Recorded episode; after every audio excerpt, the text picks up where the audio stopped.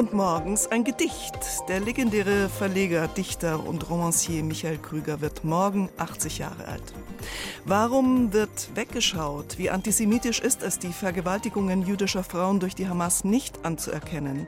Ein Gespräch mit der Buchautorin Laura Casses und Ihr Mächtern Landlerherrn, das neue Soloalbum von Maxi Pongratz. Pure, schöne, warme Volksmusik, bayerischer Folk. Kultur am Morgen auf Bayern 2. Heute mit Barbara Knopf.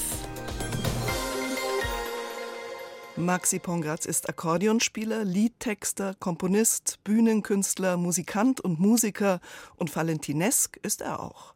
Seine frühere Band ist Kofelgschror, benannt nach dem Kofel, dem Hausberg von Oberammergau. Seitdem die Gruppe pausiert, ist Maxi Pongratz als Solokünstler unterwegs. Hier mit dem Lied Ich und der Mond. Ich möchte gerne einen Landler hören. Haben vielleicht so eine Platten von einem Landler? Ja, vielleicht einen schönen Blechländler.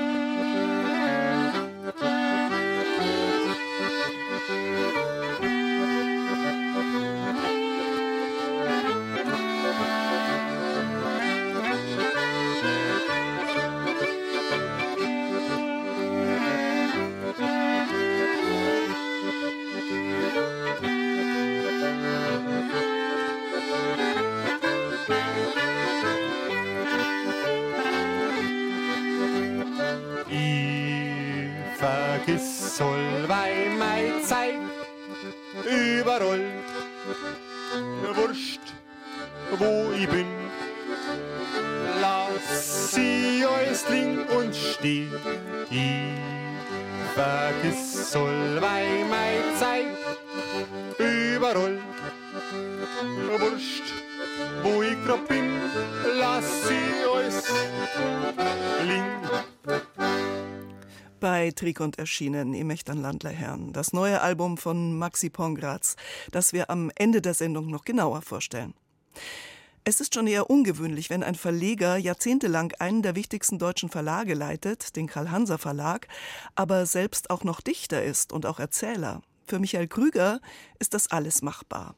Und so wie er in seinen Gedichten ein Ohr auf die Erscheinungen von Kultur und Natur legt, so fand er die feinen Sprachtöne der Autoren. War er im literarischen Betrieb der Bundesrepublik ein unermüdlicher Ermöglicher, nicht nur der Poesie.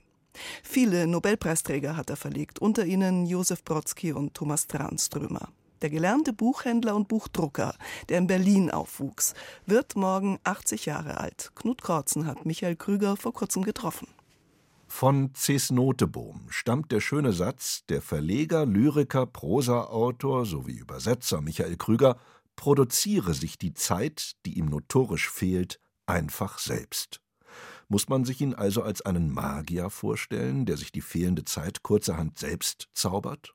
Was gibt so einer, der so viele Professionen in seinem Leben ausgeübt hat und der dieser Tage mit seinem jüngsten Buch auf Lesereise ist, eigentlich an der Hotelrezeption als Beruf an? Ja, da fällt mir immer die schöne Geschichte von äh, Tadeusz Różewicz ein, dem polnischen Dichter, der hier in München eine Lesung hatte, Ende der 70er Jahre, und in einem kleinen Hotel untergebracht war und auf die Frage, welchen Beruf haben Sie, er geschrieben hat, Dichter.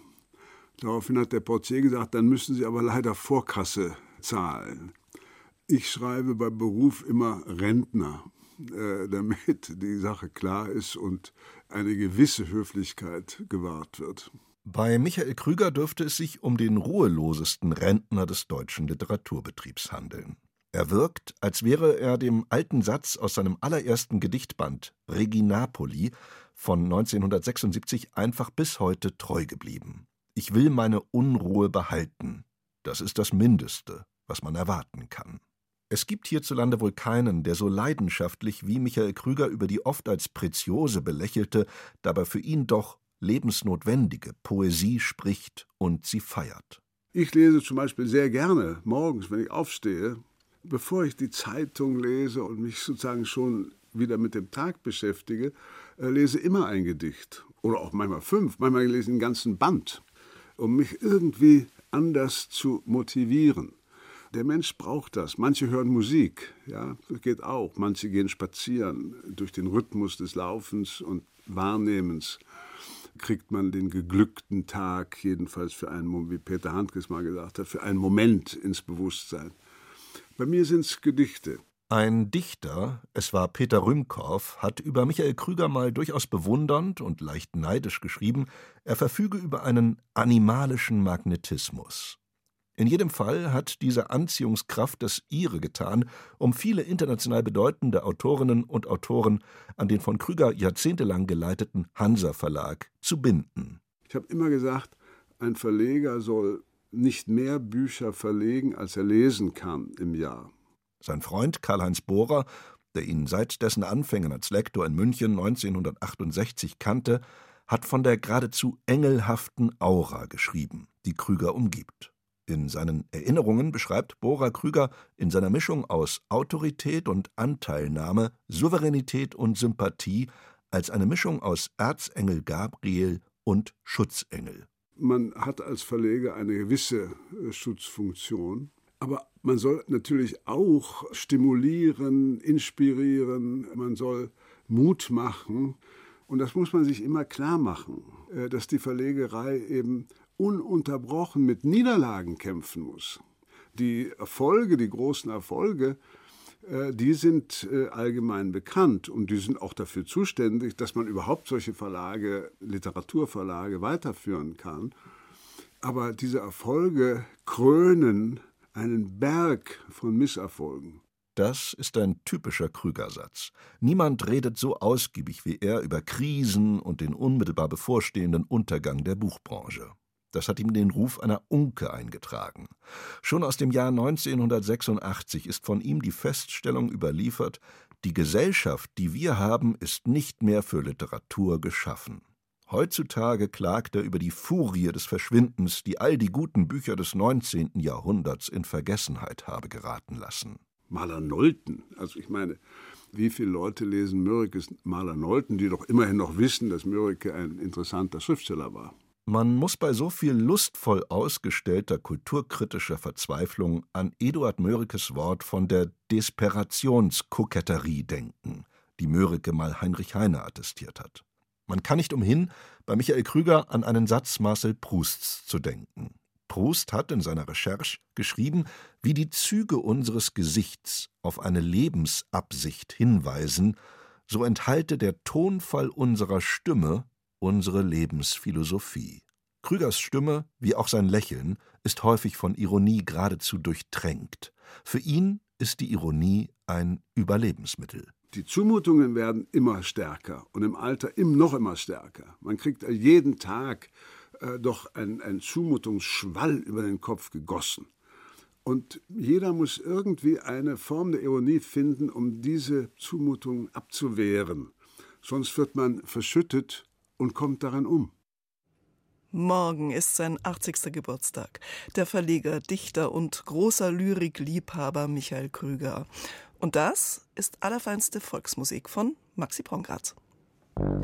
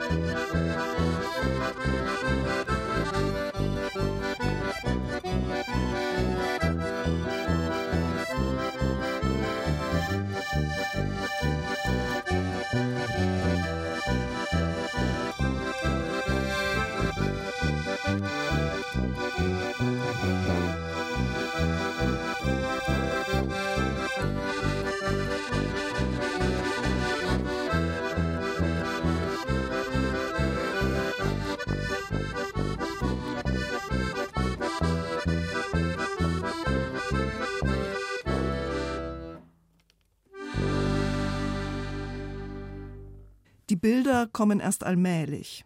Manchmal ist es auch besser, sie nicht zu sehen. Nur darüber zu sprechen, kann sogar schon verstören. Das sei zu Beginn unseres nächsten Themas gesagt. Es geht um die Vergewaltigungen der jüdischen Frauen und Mädchen beim Überfall der Hamas am 7. Oktober auf Israel. Möglicherweise möchte sich nicht jede Hörerin und jeder Hörer dem aussetzen.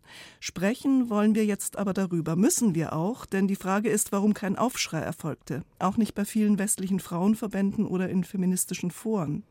Internationale Organisationen wie die UN haben die Massaker beispielsweise nicht deutlich verurteilt. Zugeschaltet ist uns jetzt Laura Casses. Sie ist Jüdin, Buchautorin, ist tätig bei der Zentralwohlfahrtsstelle der Juden in Deutschland und sie befasst sich seit vielen Jahren mit jüdisch-feministischen Positionen. Guten Morgen, Frau Casses. Hallo. Frau Casses, der Frauenkörper als Ort, auf dem der Krieg stattfindet, das ist ja an sich kein neues oder ungewöhnliches Phänomen. Das ist in der Ukraine so, es war bei den Balkankriegen so, bei jedem Krieg, auch Zweiter Weltkrieg. Und Jetzt werden aber diese Verbrechen zwei Monate nach dem 7. Oktober in Israel endlich Thema bei uns. Was da durch die Hamas an den Frauenkörpern geschah, wie ist denn da Ihre Einschätzung dazu? Ja, zunächst einmal ist festzustellen, der 7. Oktober stellt das brutalste und schlimmste Massaker an Jüdinnen und Juden weltweit seit 1945 dar. Allein das schon ist eine Zäsur für die jüdische Gemeinschaft weltweit und insbesondere auch in Deutschland stellen wir fest, dass eben nicht nur ein enormer Schock und auch ein Trauerprozess seit dem 7. Oktober in jüdischen Gemeinden stattfindet, sondern dieser auch ein Stück weit verunmöglicht wird durch die akute Gefährdungslage, die der damit einhergehende Antisemitismus auch als Einwirkung auf die jüdische Community hat. Jetzt haben wir aber seit dem 7. Oktober nochmal eine ja, ganz besondere Facette oder eine besonders perverse Qualität dieser antisemitischen Gewalt bezeugen müssen, nämlich zum ersten Mal ist in diesem Ausmaß Antisemitismus auch zum Motiv für sexualisierte Gewalt in seiner schlimmsten Form geworden, in Form von Vergewaltigungen, Verstümmelungen, Verschleppungen von Frauen, Exekutionen und anderen unglaublichen Ausprägungsformen sexualisierter und geschlechtsbezogener Gewalt. Und das ist natürlich ein Schock und ein besonders schwerwiegender Bestand, mit dem Israelis und eben auch die jüdische Community weltweit erstmal umgehen müssen und umgehen lernen müssen. Um sich dieses Ausmaß vor Augen zu führen, müsste man vielleicht aber mal über konkrete Bilder sprechen. Also viele haben vielleicht äh, dieses Bild der leblosen Frau mit den verdrehten Beinen auf einem Pickup in Erinnerung, also mit den Hamas-Kämpfern. Aber es kommen ja jetzt immer mehr Bilder und es gibt vor allem auch die Berichte von Forensikern und mhm. Forensikerinnen. Um sich jetzt eben so eine genaue Vorstellung zu machen, müsste man das jetzt ein bisschen genauer, glaube ich, benennen als allgemein von sexualisierter Gewalt zu sprechen. Ja, sicherlich. Und das Bild, äh, von dem Sie gesprochen haben, dieses Video ist im Übrigen bereits am 7. Oktober unter anderem in den, im Telegram-Kanal der Hamas veröffentlicht worden. Bei diesem Video handelt es sich um die deutsche Staatsbürgerin Shani Luk, deren lebloser Körper und auch ähm, geschändeter Körper letztlich in diesem Video erscheint. Im Übrigen wurde sie von ihrer Familie identifiziert und wenige Wochen nach dem 7. Oktober dann Teile ihres Kopfes in Gaza gefunden und sie im Anschluss für tot erklärt. Sie galt bis dato noch als Geisel der Hamas. Diese Belege, und das ist das Perverse daran, sind ja von der Hamas teilweise selbst geliefert worden über ihre Social-Media-Kanäle, in Teilen sogar über Social-Media-Kanäle der Angehörigen gestreamt worden. Also es gibt Zeugnisse von Vergewaltigungen, von Hinrichtungen, von Folterungen, die Familienangehörigen direkt zugespielt wurden. Und das ist die Ebene der digitalen Gewalt und auch der psychologischen Gewalt, die die Hamas gezielt auch als Terrormittel nutzt. Insofern sind eben bereits seit dem 7. Oktober genau diese Zeugnisse bekannt. Körperverstümmelung, Genitalverstümmelung, Vergewaltigung auch vor Familienangehörigen, vor minderjährigen Familienangehörigen. Es gibt Belege von Kindern, von Jugendlichen, denen sexuelle Gewalt angetan wurde. Das alles eben aus forensischen Berichten und aus den Berichten der First Responder und eben damit einhergehend auch schon relativ frühzeitige Berichte von eben Frauenrechtsorganisationen, Frauenrechtlerinnen und Rechtswissenschaftlerinnen, die diese Belege eben auch internationalen humanitären Organisationen und auch Institutionen der UN vorgelegt haben. Und bis dato erfolgten im Grunde seitens dieser Institution auch auf internationaler Ebene kaum Reaktionen.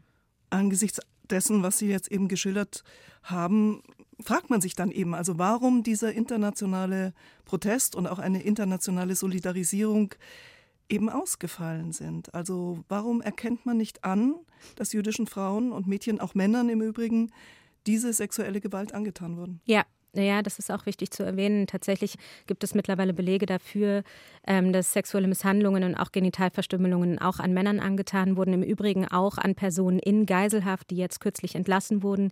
Diese ersten Belege treten jetzt insbesondere in israelischen Medien auch zutage. In Bezug auf Ihre Frage, zuerst hatten wir es eben mehrere Wochen mit einer expliziten Dethematisierung dieser Ebene der sexualisierten Gewalt als Kriegswaffe, als Terrorwaffe, als terroristisches Instrument seitens der Hamas zu tun. Es wurde schlichtweg nicht thematisiert, sondern ähm, es fand sehr schnell ein sehr verallgemeinerter Diskurs um die sogenannte Gewalteskalation im Nahen Osten statt. Und das alles sage ich vor dem Hintergrund, dass es hier nicht darum geht, das Leid der palästinensischen Zivilbevölkerung, das de facto aufgrund dieser kriegerischen Situation herrscht, in irgendeiner Form zu verharmlosen oder nicht zu benennen. Dieses Leid ist sehr, sehr, sehr real. Und es bleibt an dieser Stelle eigentlich nur festzustellen, dass der Diskurs um den Nahostkonflikt immer schon auch antisemitisch aufgeladen war und diese antisemitische Aufladung jetzt in diesem expliziten Fall dazu führt, dass sich beobachten lässt, wie feministische Grundprinzipien plötzlich für diese Opfer dieser bestialischen Gewalt nicht mehr gelten.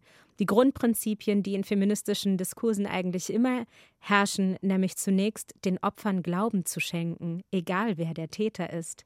Das Opfer hat das Wort, die Stimme des Opfers muss gehört werden und das hat erst nicht stattgefunden.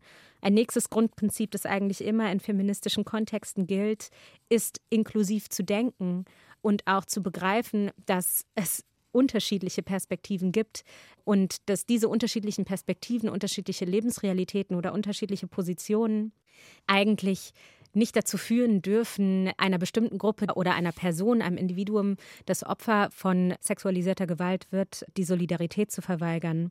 Das ist auch so, dass man eben Unterschiede der Opfer ja eigentlich wahrnehmen muss. Also dass es auch zum Beispiel eine schwarze Frau andere Diskriminierungen erfährt als eine weiße, dass es Mehrfachdiskriminierung oder Opfersein gibt.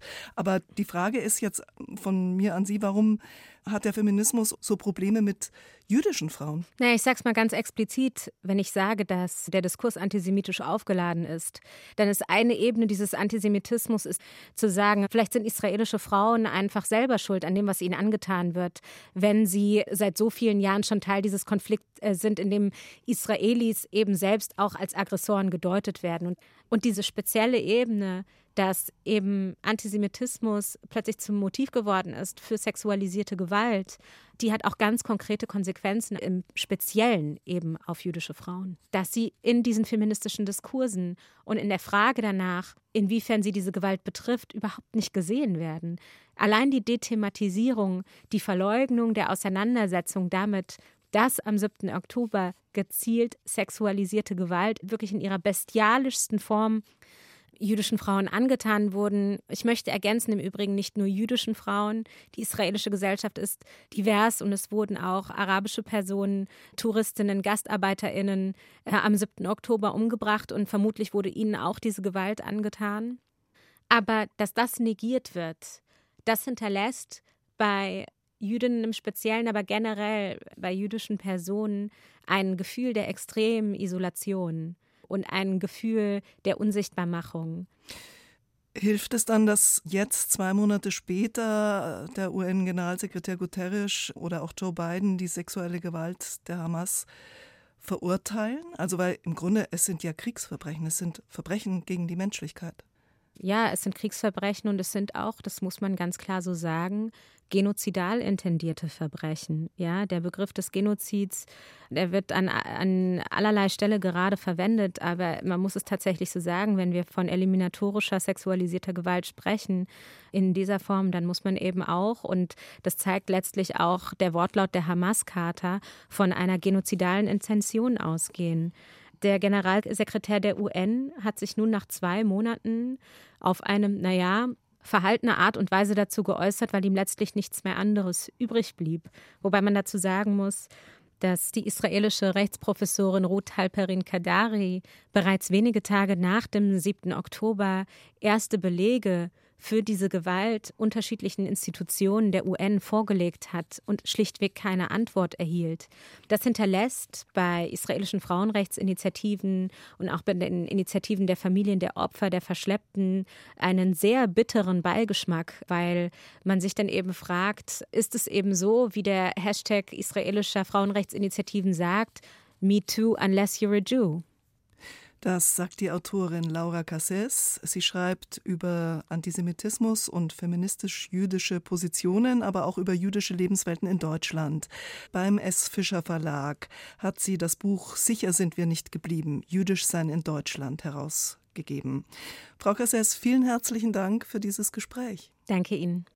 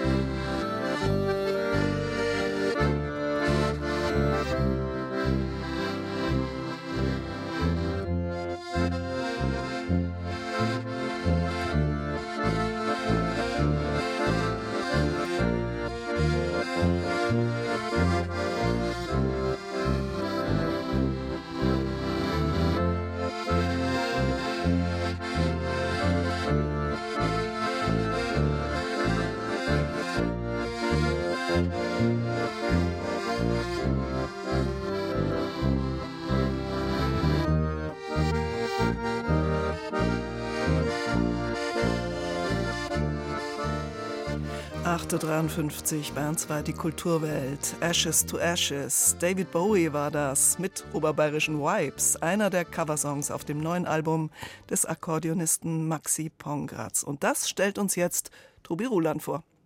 Es gibt gleich zwei Erzählungen zum neuen Maxi Pongratz Album. Fangen wir mit der lustigen an. Mit den vier Schafen auf dem Albumcover, die in Beatles-Manier einen Zebrastreifen überqueren und mit dem Karl-Valentin-Sketch im Plattenladen. Der hat sich tief in mein Unterbewusstsein reingefressen, erzählt Maxi Pongratz, der diese eine Valentin-Platte früher bei den Eltern rauf und runter gehört hat. Der Valentin steht in einem Schallplattenladen, will eigentlich Zigarren kaufen und es gibt keine Zigarren, dann will er halt Schallplatten und er nervt eigentlich alle und hält alles auf und irgendwann steht einer in der Reihe da hinten und schreit vor, ich möchte gerne einen Landler hören. Ich möchte einen Landler hören. Nicht im Sinne von Dreivierteltakt und acht Takte, sondern spielt mal was Gescheites oder spielt mal was Positives und hört auf mit diesem melancholischen Gewusel. Ich möchte einen Landler hören. Das war auch der Running Gag im Tourbus zu Kofelgschror-Zeiten. Ab sofort steht I möcht an Landlerherrn, auch für jene Stücke, die Maxi Pongratz abseits der Bühne spielt. selbst komponierte Sachen, genauso wie auf Akkordeon runtergestrippte Welthits. Also Volksmusik ist ja eigentlich auch Covermusik, also man spielt nach und genauso spiele ich halt auch so eine Nummer von Bowie oder von Tom Waits, irgendwie sowas spiele ich halt auch auf meine Art so einfach nach und ich, und ich finde, wenn man die, die Stücke so runterbricht, dann sind sie eigentlich ganz artverwandt. Sie sind nur in unterschiedlichen Denkschubladen so. Von David Bowie covert Maxi Pongratz Ashes to Ashes. Bowie eh immer gut und dieses Stück hat ihn an Luise erinnert, ein frühes Stück von Kofelgschror.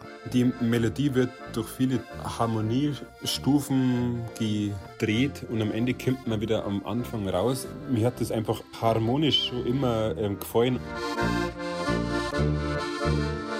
Kommen wir zu der deutlich weniger lustigen Erzählung zu I Mecht an Landler Herrn dem vierten, fast 100-prozentigen Instrumentalalbum von Maxi Pongratz. Ja, vielleicht war die Platte auch ein Wunsch von mir, so akzeptiert zu werden, wie man ist, mit ähm, Haare ohne, mit Landler oder ohne Landler. Mit dieser Platte fühle ich mich auch genauso nackt oder erkenne mir die Leute vielleicht auch nicht gleich wieder.